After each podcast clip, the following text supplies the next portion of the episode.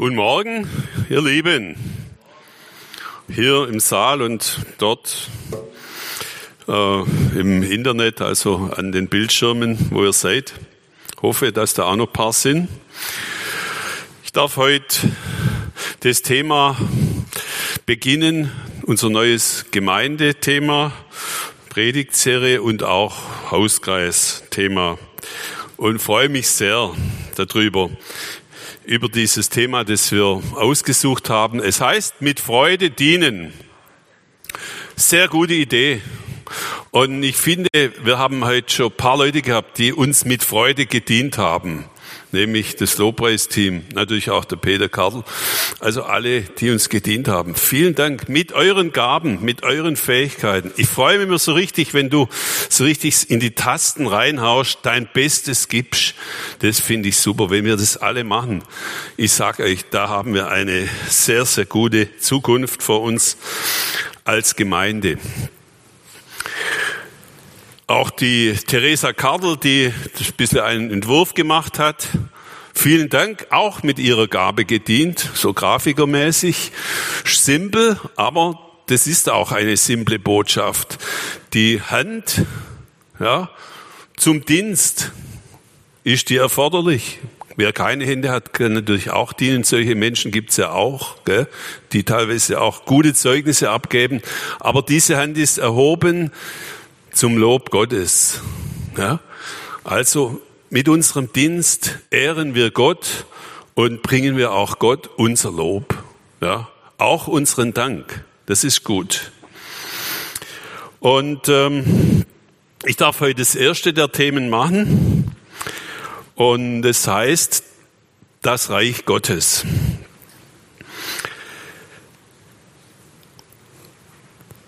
Das Reich Gottes was hat es jetzt mit dem Dienst zunächst zu tun? Ja, wir haben es gerade schon gesungen zusammen. Die ganze Schöpfung singt dir, dem König. Das haben wir gesungen gerade eben. Also ihr habt zu einem König den Lobpreis gegeben, dem König Jesus. Und das Reich Gottes, in dem befinden wir uns. Und das ist vorhanden mit und ohne uns. Auch die Menschen, die Jesus nicht angenommen haben, sind damit umgeben, konfrontiert. Und äh, es ist etwas ganz Interessantes. Wir wollen das heute mal ein bisschen beleuchten, was es bedeutet. Man spricht auch nicht nur vom Reich Gottes, sondern von dem Königreich Gottes, von der ausländische Wort, das griechische heißt Basileia. Basileia Tauteu sagt man dazu. Und es ist ein doppeldeutiges Wort. Ich bin zwar kein studierter Theologe, aber das weiß ich, dass der, Be der Begriff Basilea als Reich Gottes, wie man sich so ein Reich vorstellt, einen Platz, wo man hingeht und dann ist man dort in dem Reich, definiert werden kann oder übersetzt werden kann, aber es kann genauso, das ist ein doppeldeutiges Wort, es kann genauso übersetzt werden als überall dort, wo die Königsherrschaft von Jesus ausgeübt und wirksam wird. Dort ist das Reich Gottes. Also in dieser Lesart ist es dann nicht an einen Ort gebunden, sondern hat etwas mit dem zu tun, was sich abspielt, was, was äh, ja, was man bemerkt. Jeder, der sein Leben Jesus übergeben hat, das machen nicht alle Menschen, aber ich habe es getan, bewusst, also im Bewusstsein meines, meiner Sinne, mündig, habe ich beschlossen, mein Leben Jesus zu übergeben und habe gesagt, Jesus, sei du mein Herr. Ja, das sagt man nicht ohne weiteres. Das muss man sich schon gut überlegen. Aber man muss bedenken, zu diesem Entschluss bin ich nicht gekommen als ganz freier Mensch, sondern, und da sehen wir auch, wie uns die Bibel das erklärt, das Wort Gottes, wir waren, die wir das getan haben, die meisten von uns haben das getan, waren vorher auch unter einer Herrschaft. Und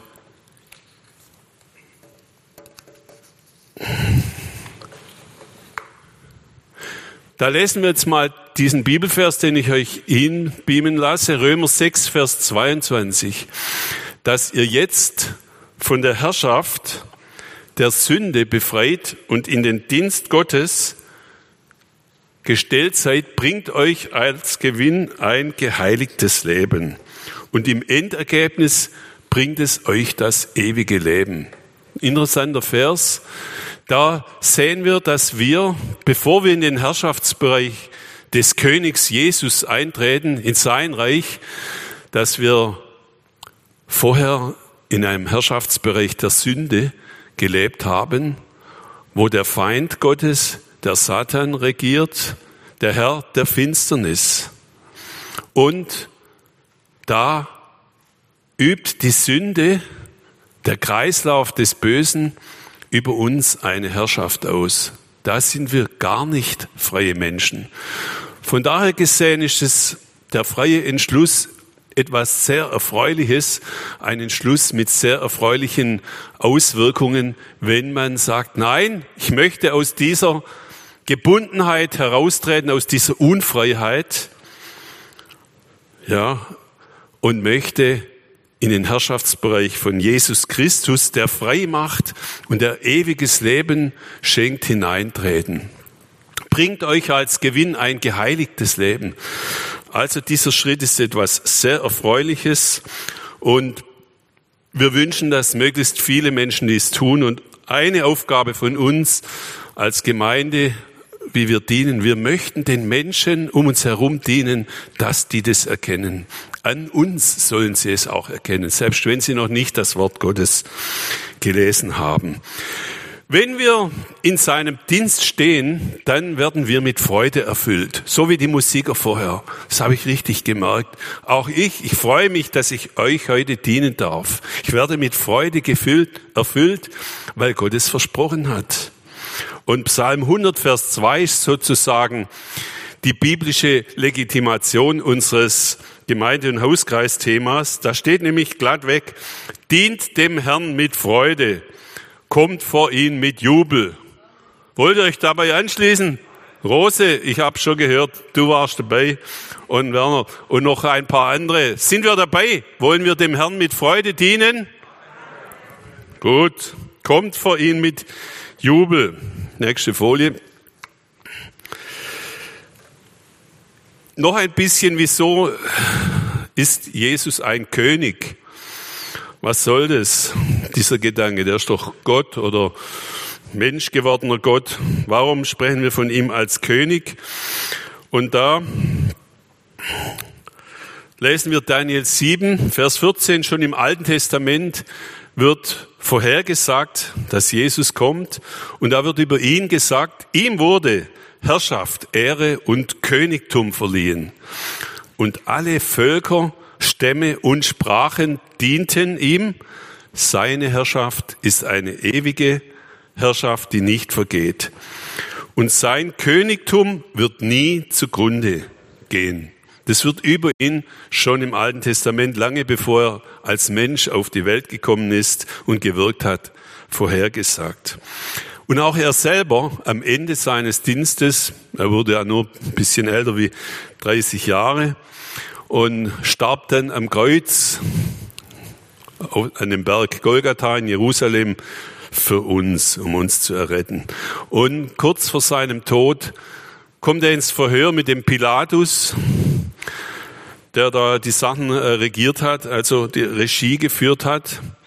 Und äh, Pilatus fragt ihn, der war schon auch beeindruckt von Jesus über sein Verhalten in dieser krisenhaften, lebensbedrohlichen Situation. Bist du ein König? Wer bist du? Jesus, das ist doch nicht normal, so wie wir dich hier erleben. Irgendetwas Geheimnisvolles muss bei dir dahinter stecken. Und dann antwortet Jesus in Johannes 18, Vers 37, lesen wir das erste Teil.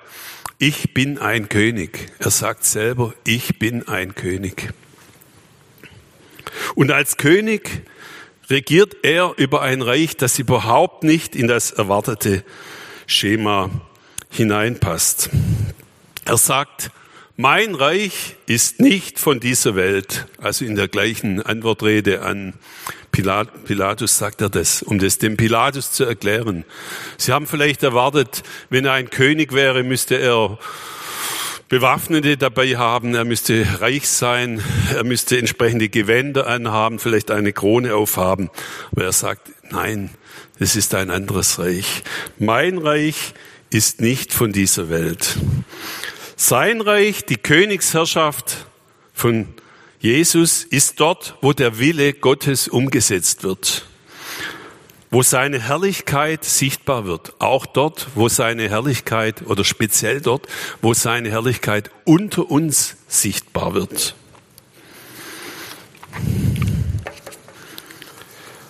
Nächste Folie, ja genau. Sein Reich ist, jetzt kommt ein Wort, das in letzter Zeit ich öfters gelesen habe, anders. Das letzte Mal habe ich dieses Wort gelesen, als ich die CDs von dem The Chosen, wer hat das The Chosen schon gesehen? Macht mal kurze Signal. Ah, also die meisten haben es noch nicht gesehen. Dann mache ich noch einen kleinen Werbeblock rein. Das ist ein, eine DVD, die einige von uns, die so im Dienst stehen, geschenkt bekommen haben von der Gemeinde. Also wir als Gemeinde haben es ihnen geschenkt.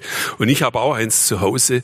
Und es sind zwei DVDs mit acht Folgen der Serie The Chosen, wo Jesus anders, wie man ihn erwartet, dargestellt wird. Es ist tatsächlich so. Ich bin begeistert, wenn ich diese Filme reinlege und anklicke. Glaubt's mir, das müsst ihr gesehen haben, die deutsche Version. Wunderbar beeindruckend. Und man bekommt in, diesen, in dieser Serie einen Eindruck, wie kann es sein, dass es so war? Ist Jesus vielleicht tatsächlich so humorvoll dahergekommen? Anders als wir ihn vielleicht, wenn wir in so einer verstaubten Kirche sind und alles da so, der Staub schon von den Wänden rieselt, ist Jesus vielleicht ganz anders. Ich glaube, ja, er ist ganz anders. Und er ist auch immer wieder anders. Er ist immer wieder neu und frisch. Allein wenn ich schon dran denke, an das erste Wunder, was er getan hat, die meisten wissen es hoffentlich, was das war. Also in The Chosen kommt es drin als fantastische äh, Episode die Hochzeit von Kana. Jesus kommt dahin, ist bei dem Fest eingeladen und in dem Film tanzt er mit seinen Jüngern. Also richtig cool, ja. Tanzen sie da so einen fröhlichen Tanz mit. Und Jesus, das ist in der Bibel, Bibel überliefert, dem fällt nichts Besseres ein, als Wasser zu einem sehr guten Wein zu verwandeln. Ist es nicht überraschend? Als erstes Wunder, was ist das für ein König, dem wir dienen? Was ist das für ein Mann, der uns immer wieder aufs Neue überraschen kann, herausfordern kann, unseren Glaube hinterfragt, aber auch uns hilft zu glauben, indem er Wunder tut, die so sagenhaft sind, die in unser Leben hineinsprechen, Manchmal hören wir nur von ihnen, aber ich verrate euch, er möchte auch in eurem Leben Wunder tun in unserer Gemeinde. Und das ist das, worauf ich mich noch freue, dass Jesus noch viel mehr seine Herrlichkeit offenbaren wird, auch in unserer Zeit, egal wie modern sie ist, aber in uns und durch uns und an uns. Jedenfalls ist das Reich, das Königreich von Jesus nicht langweilig. Das kann ich euch versprechen. Wir können es auch nicht so, ja, von außen mit einem gewissen Abstand betrachten, denn er sagt, das Reich Gottes, Lukas 17, Vers 20, das Reich Gottes kommt nicht mit äußeren Zeichen. Man wird auch nicht sagen, hier oder da, den seht. Das Reich Gottes ist mitten unter euch. Das ist wieder so eine, ja, ums Eck Denkung. Gell? Es ist nicht hier, es ist nicht da, es ist mitten unter euch. Interessant. Also man kann es gar nicht so leicht schubladisieren. Gott ist zu groß, er passt nicht in eine Schublade rein und Jesus auch nicht. Es ist mitten unter uns, wie wir miteinander umgehen, wie wir uns begrüßen, ja, was für Blicke wir uns zuwerfen, was wir übereinander sagen und denken. Schon da beginnt es, dass es den Unterschied macht, ob wir auch in unserem Verhalten, in unserem ganzen Leben Jesus dienen. Er braucht keinen Palast. Nein, sein, ja, sein Rahmen, in dem er wirkt, ist ganz anders. Auch hier wieder anders. Er wirkt, zumindest das, was wir in der Bibel so lesen, auf der Straße. An Plätzen, wo man vielleicht gar nicht ohne weiteres gern hingehen würde. Ja, wo er überall hingegangen ist. Ich denke bloß an den Zachäus. Was? Zu dem geht er hin? Es war ja bei seinem letzten äh, Drive, bei seinem letzten Trip nach Jerusalem, bevor er dann ja bald drauf ans Kreuz ge, äh, genagelt wurde. Da war die Geschichte mit dem Zachäus. Und auf dem Weg dorthin, nach der Zachäus-Geschichte, das war ja in Kapernaum, nein, Quatsch, das war in Jericho, äh, dann ist er von Jericho durch das Wadi Quelt mit seinem ganzen Tross und Gefolge nach Jerusalem marschiert, seine Jünger dabei und noch viele andere dabei. Und sie haben erwartet, dass Jesus demnächst groß einzieht als großer Macher in Jerusalem. Ja, die Regierung übernimmt vielleicht, paar Wunder tut, könnte er ja, das haben die ja schon gesehen, was er so drauf hat. Ja, und die dachten, er würde in Jerusalem jetzt so richtig die Sache platt machen vielleicht und für sie dann die ganzen Positionen wären dann für sie äh, auszufüllen, ja, die Chefpositionen im neuen Reich, das er dann bauen würde. So in etwa könnte ich mir vorstellen, war die Idee. Und auch über, interessant, auf diesem letzten Trip, Wanderschaft von Jesus nach Jerusalem, von Jericho aus, war auch, dass die Jünger dachten, oh, wenn es jetzt bald soweit ist, ein Königreich startet, wer wird von uns dann der Chef sein? Diese Frage kam auf dem letzten Wanderspaziergang, ja, auf dem letzten Trip von Jesus mit seinem Gefolge auf. Wer ist der Höchste unter uns? Wer wird äh, Ministerpräsident oder was weiß ich, was die dachten? Dann sagte Jesus zu ihnen, ihr wisst, was er sagte, gell? Der den anderen am meisten dient, das ist euer Höchster. Da sind wir beim Thema wieder. Mit Freude dienen. Also bei Jesus ist es anders. Das ist auf den Kopf gestellt. Nicht der, der sich am meisten dienen lässt, sondern der am meisten dient. Das ist der Höchste. Und um das gerade nochmal zu unterstreichen, nachdem dieser Rangstreit geklärt war mit einem klaren Wort von Jesus. Bei mir ist alles andersherum.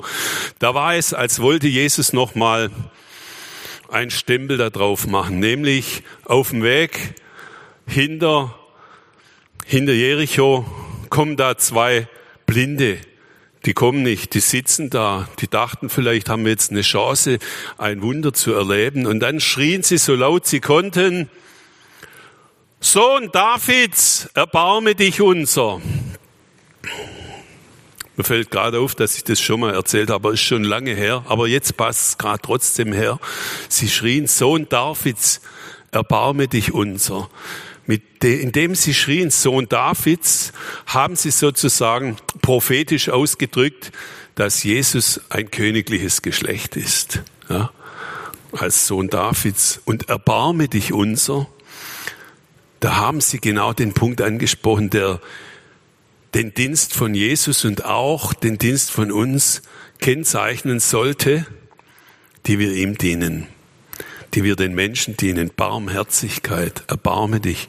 Die Barmherzigkeit ist einer der wichtigsten Punkte im Reich Gottes. Das Reich Gottes besteht sehr viel aus Barmherzigkeit. Jesus hat den ganzen Zug stoppen lassen, obwohl die Jünger sagten, nee, wir haben jetzt Wichtigeres zu tun. Wir müssen jetzt nach Jerusalem. Das Essen wird wahrscheinlich schon vorbereitet und die Leute haben ja dann die, die Palmzeuge ausgestreut. Er zog ja dann auf einem Esel ein. Aber nein, Jesus waren die zwei Blinden wichtiger. Er wollte einfach noch mal ein Zeichen setzen. Mein Reich ist anders. Ja, mein Reich besteht in der Wahrnehmung von Bedürftigen, von Randfiguren, die da sitzen, von Blinden. Und Matthäus 11, Vers 5, das wurde auch schon in Jesaja 35, Vers 5 vorhergesagt. Das ist was das Reich Gottes kennzeichnet. Das ist keine vollständige Aufzählung, aber eine typische Aufzählung. Blinde sehen, wie in diesem Beispiel, er hat ja die zwei Blinden geheilt. Ja, zack. Was wollt ihr? Wir wollen, dass wir wieder sehen können. Und dann hat er sie geheilt. Seine Barmherzigkeit war so groß. Die Jünger, alle haben das gesehen. Also Blinde sehen und Lahme gehen, Aussätzige werden rein und Taube hören. Tote stehen auf und Armen wird das Evangelium gepredigt. Das ist Kennzeichen von Reich Gottes und wir erkennen, dass Jesus sich mit den Bedürftigen identifiziert. Nächste Folie. Wir wollen weitere Merkmale des Reichs Gottes, des Königsreichs von Jesus Christus anschauen die auch Jesus selber betont hat. Übrigens ähm, steht in der Bibel, habe ich erst frisch gelesen, als Jesus seinen Dienst begann, so mit 30, steht über ihn, und er zog umher und predigte über das Reich Gottes. Er predigte über die Königsherrschaft Gottes, über das Basilea und heilte viele Menschen. Ja, das steht da. Und tatsächlich predigte er ziemlich viel über das Reich Gottes. Einige Gleichnisse hat er gebracht, um es den Jüngern und auch uns, weil wir das ja heute auch noch lesen können, zu veranschaulichen. Ein typisches ist, da geht er ein auf das, dass das Reich Gottes Kraft hat, sich auch ohne uns auszubreiten, könnte es, aber es braucht uns trotzdem. Er sprach, wem ist das Reich Gottes gleich und wem soll ich es vergleichen? Es gleicht einem Senfkorn, ganz klein, Senf ist er, das ein Mensch nahm und in seinen Garten warf. Und es wuchs und wurde zu einem Baum, und die Vögel des Himmels nisteten in seinen Zweigen. Da spricht er an eine typische Eigenschaft des Reichs Gottes. Es ist lebendig und hat Kraft. Da ist ein Wachstums Effekt schon drin in diesem kleinen Körnchen sozusagen. Da wird was draus. Und so ist auch, was wir erleben. Viele Dinge, auch manche Dienste sehen klein aus in den Augen der Menschen, ist aber Kraft drin. Ja. Die Frage, was ist ein großer Dienst, was ist ein kleiner Dienst, die erübrigt sich. Wie bei dem Senfkorn. Wichtig ist, was ist der Kern der Sache? Aus welcher Motivation heraus geschieht es? Was ist das Herz der Sache? Und typisch für das Reich Gottes, die Kraft, sich zu entfalten, die Kraft zu wachsen, hat Gott hineingelegt. Übrigens, auch in unsere Gemeinde. Ist das nicht super? Stellen wir uns vor, unsere Gemeinde, die ist jetzt schon ein kleiner Senfstrauch, würde ich sagen. Also von Senfkorn brauchen wir jetzt vielleicht nicht mehr reden.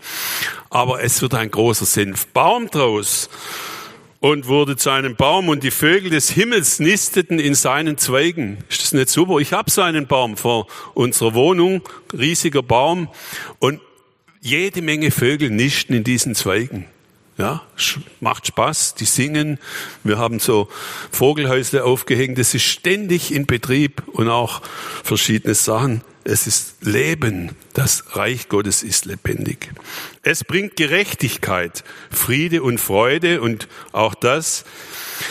Römer 14, Vers 17, das sagt jetzt nicht Jesus, Paulus vermutlich, denn das Reich Gottes ist nicht Essen und Trinken, sondern Gerechtigkeit und Friede und Freude im Heiligen Geist.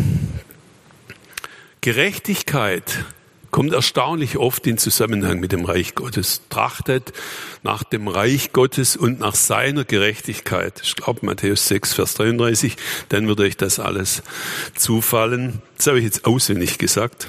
Ja. Also Gerechtigkeit, Friede und Freude sind Merkmale im Reich Gottes. Wo das Reich Gottes gelebt wird, wo es sich ausbreitet, wo es stattfindet, da wird Gerechtigkeit erlebt, ja, wird weicht Ungerechtigkeit. Unfriede weicht, Friede kommt hinein. Betrübter Geist wird durch freudigen Lobpreis oder durch einen freudigen Zuspruch, durch einen netten Anruf von jemand in Freude und in Zuversicht verwandelt. Es bewirkt Heilung und Befreiung. Wo das Reich Gottes sich ausbreitet, geschieht Heilung in unterschiedlichster Weise. Es gibt viele komische, kranke Situationen in uns selber. Wir selber werden geheilt, aber auch wir dürfen ja mitwirken in diesem Geschehen im Königreich Gottes, in der Königsherrschaft, wo wir hinkommen, soll auch Heilung geschehen. Körperliche Heilung, aber auch Heilung von Beziehung, von wunden Seelen, von frustrierten Gemeindemitgliedern. So viel gibt es, wo Heilung hineinströmen kann und darf und auch wird. Wir dürfen es glauben, dass es geschieht. Und Befreiung. Gut. Zu allem kann ich jetzt nicht was sagen. Das Wort Gottes bedeutet auch Wahrheit. Jesus selber sagt wieder, ich bin gekommen, um die Wahrheit zu bezeugen. Das ist ja in dem gleichen Verhör mit dem Pilatus, das ist Johannes 18, das steht, glaube ich, falsch drauf, Johannes 18, Vers 37. Ich bin ein König, sagt er. Und dann geht's weiter. Und ich bin gekommen, um die Wahrheit zu bezeugen. Die Wahrheit, die frei macht. Die Wahrheit von Gottes Ratschluss. Die Wahrheit, dass Gott alleine der Herr ist. Zu dem kommen wir noch. Und das Reich Gottes ist schon gekommen. Ist auch so eine bisschen, ja, nicht ganz einfach zu begreifende Sache, dass es mehrere Dimensionen hat. Es ist schon gekommen mit Jesus. Als Jesus gekommen ist, ist das Reich. Und dann heißt es ja auch, es ist mitten unter euch. Dort, wo wir zum Beispiel das Wort Gottes verkündigen, seine Wahrheit verkündigen, dort ist bereits das Reich Gottes. Ja, dort, wo seine Gerechtigkeit wirkt, wo wir wirken in seinem Auftrag, dort ist es. Und es ist mitten unter uns, wenn wir uns lieben und vertrauen, wenn wir nicht gegeneinander schaffen, wenn wir dem anderen mit Respekt und Wohlwollen entgegen, gegenüberkommen. Dort ist das Reich Gottes. Und aber jetzt, wir warten sehnsüchtig darauf, dass das Reich Gottes kommt. Das ist kein Widerspruch. Das ist einfach bisschen höher wie das, was wir manchmal einfältig denken. Es ist ein Prozess. Das Reich Gottes bekommt mehr und mehr Raum und Platz. Es wächst wie bei dem Senfkorn. Und es wird erst vollendet, wenn Jesus wiederkommt und sein Reich aufbaut. Und bis das soweit ist, wirken wir als Gemeinde, haben wir noch eine Chance, für ihn auch was zu tun. Und er tut es. Und äh, es gibt eine Spannung, die ganze Schöpfung wartet darauf, sehnsüchtig wartet die Schöpfung darauf, dass das Reich Gottes offenbart wird. Es steht auch in der Bibel, dass auch es durch uns offenbart wird, seine Söhne und Töchter und Nachfolger. Nächste Folie. Ihm dienen heißt ihm nachfolgen. Und als Nachfolger und Diener sind wir nahe an ihm dran. Ich lese euch Johannes 12, Vers 26. Wer mir dienen will, der folge mir nach. Und wo ich bin, das soll mein Diener auch sein.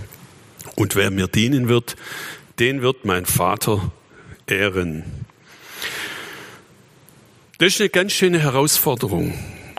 Auch ich wurde herausgefordert. Bei der Vorbereitung dieser Predigt sage ich euch ganz ehrlich, die Identifikation mit unserem Herrn, mit Jesus, es fordert einen immer wieder heraus, wenn man bedenkt, wie er es vorgelebt hat. Gar nicht unbedingt nur, was er gesagt hat, sondern wie er es vorgelebt hat. Und oft müssen wir darüber nachdenken, wie würde sich jetzt Jesus verhalten in dieser Situation?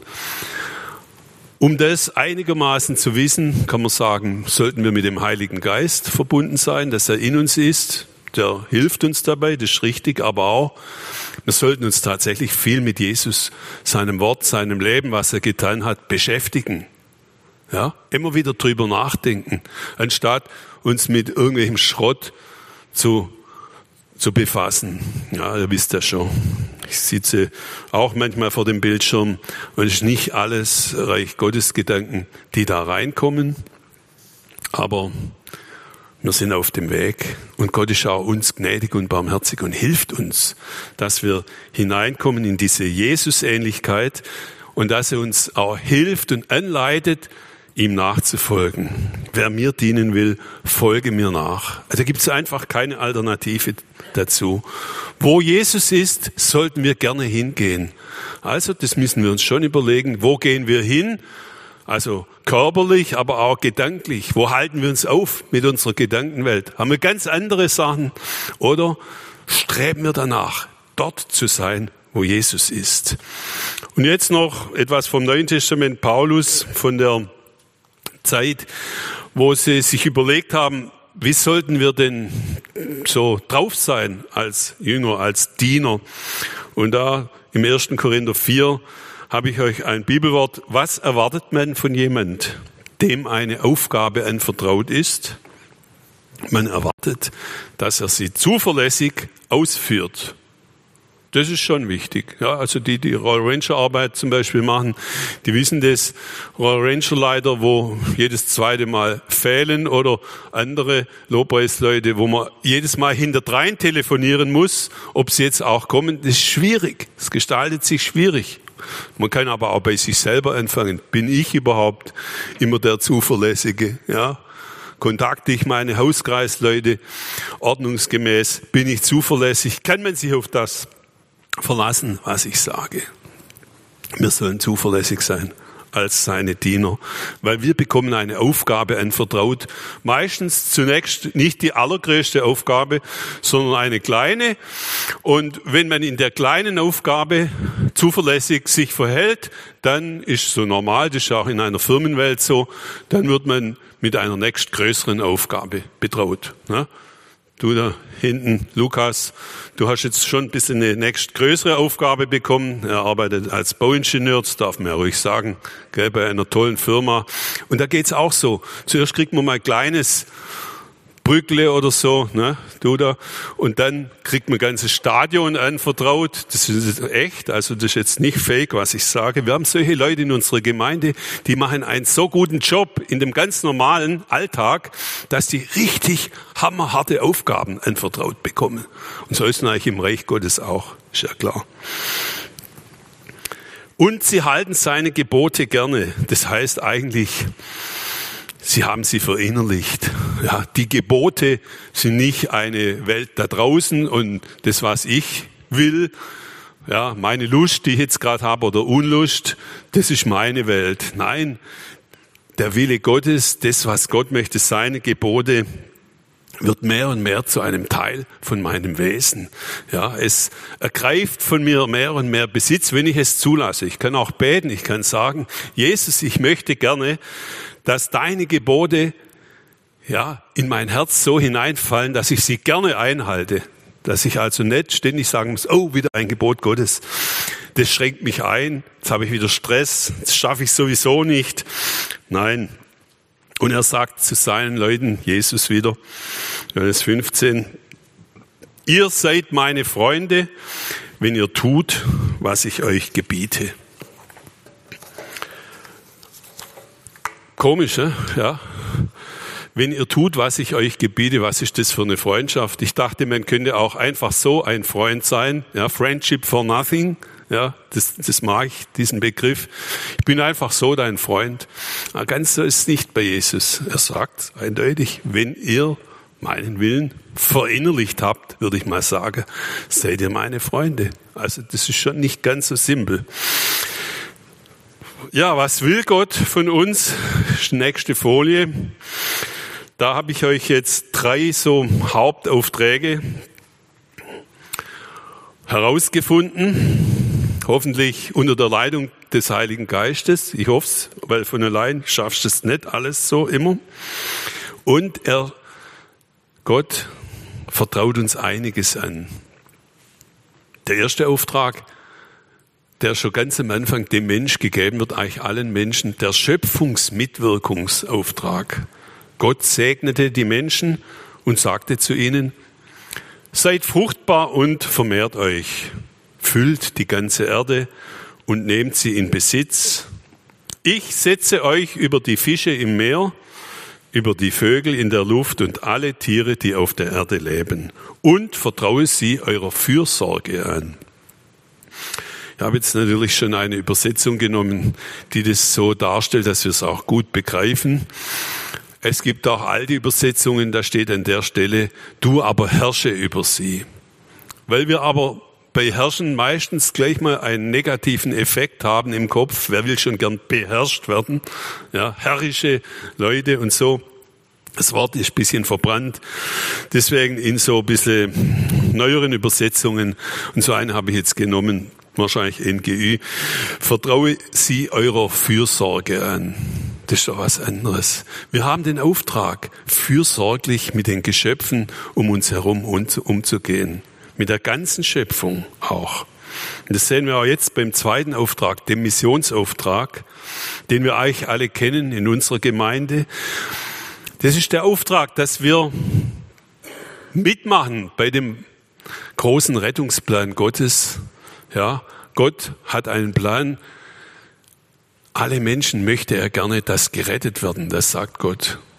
Und wir sind dazu aufgerufen, da mitzumachen, diesen Plan zu erreichen, zu erfüllen, soweit wir können, jeder dort, wo er hingestellt ist. Und da habe ich bisher abgekürzt, Matthäus 18, Vers 18, geht hin in alle Welt und macht Jünger. Das ist das eine. Und das andere, Markus 16, da steht geschrieben, verkündigt das Evangelium der ganzen Schöpfung. Das hat mich jetzt auch ein bisschen zum Nachdenken gebracht bei der Predigtvorbereitung. Ob das tatsächlich so drin steht in der Bibel? Ja, es steht drin. Verkündigt das Evangelium der ganzen Schöpfung. Die ganze Schöpfung wartet sehnsüchtig auf die Befreiung von der Vergänglichkeit habe ich in meiner Bibel gelesen. Das habe ich jetzt nicht hingebeamt. Aber wir müssen die Befreiung des Reich Gottes umfasst die ganze Schöpfung. Und unser Auftrag ist, das Evangelium. Jesus hat einen guten Plan mit euch, der ganzen Schöpfung zu vermitteln, zu bringen, auch durch unser Verhalten. Natürlich nicht nur durch Worte. Ich kann jetzt den Bäumen predigen, ihr Bäume oder ihr Katzen und Hunde, ihr werdet bald befreit, wenn Jesus wiederkommt. Irgendwie.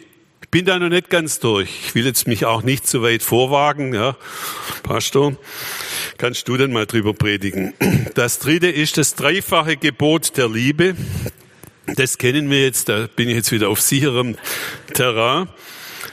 Die Liebe zu Gott und zum Nächsten gehören zusammen. Sie sind untrennbar miteinander verbunden. Und Jesus wird einmal gefragt von Leuten um ihn rum, na, Meister, was ist denn das wichtigste Gebot? Man kann auch so sagen, was ist dein wichtigster Auftrag? Ja, wodurch sollte unser Dienst gekennzeichnet sein, vor allem? Und dann antwortet er auch wieder ein bisschen überraschend, sind den verschiedenen äh, Matthäus, Markus, Lukas, Johannes unterschiedlich gegeben. Ich habe jetzt aus Markus das herausgesucht, weil da wird klar, dass bevor er sagt, mit dieser Nächstenliebe und so, was dann gleich kommt, er vorschaltet, höre Israel, der Herr, unser Gott, ist der Herr allein. Du sollst den Herrn, deinen Gott, lieben von ganzem Herzen, von ganzem Gemüt und mit all deiner Kraft und deinen Nächsten wie dich selbst. Es ist kein Gebot größer als dieses, sagt Jesus. Aber bevor dieses Gebot ist, kommt ist auch Teil des Gebots, höre Israel. Das nennt man auch das Schma Israel, das alle Juden morgens und abends vor dem ins Bett gehen, lesen sollen. Und sie haben sich auch in dieser Mesusa an die Haustürpfosten hingemacht. Jedes jüdische Haus, da dieses Schma Israel, diese Worte, teilweise auch mit den daran folgenden Worten noch verbunden in einer kleinen Schriftrolle. Manche tragen es auch um den Hals festgemacht. Ich hatte auch ein Bild gemacht, weil bei mir hängt's an meinem Spiegel in meinem Bad dran. Hat meine Tochter für mich von Hand sehr schön geschrieben. Und es heißt, hört sich schön an, es hört sich super an. Schma Israel, Adonai Eloheinu, Adonai Echad. Das steht da. Das ist das Schma Israel. Das heißt, bevor wir anfangen zu dienen, im Einzelnen geht es zunächst darum, Gott allein als den Herrn, als den Allmächtigen anzuerkennen und ihn anzubeten, ihn zu ehren, entschieden ihn anzubären. Der Herr, unser Gott, ist der Herr allein. Nur der Herr, unser Gott, ist Gott. Also es gibt keine Vermischung mit anderen Göttern.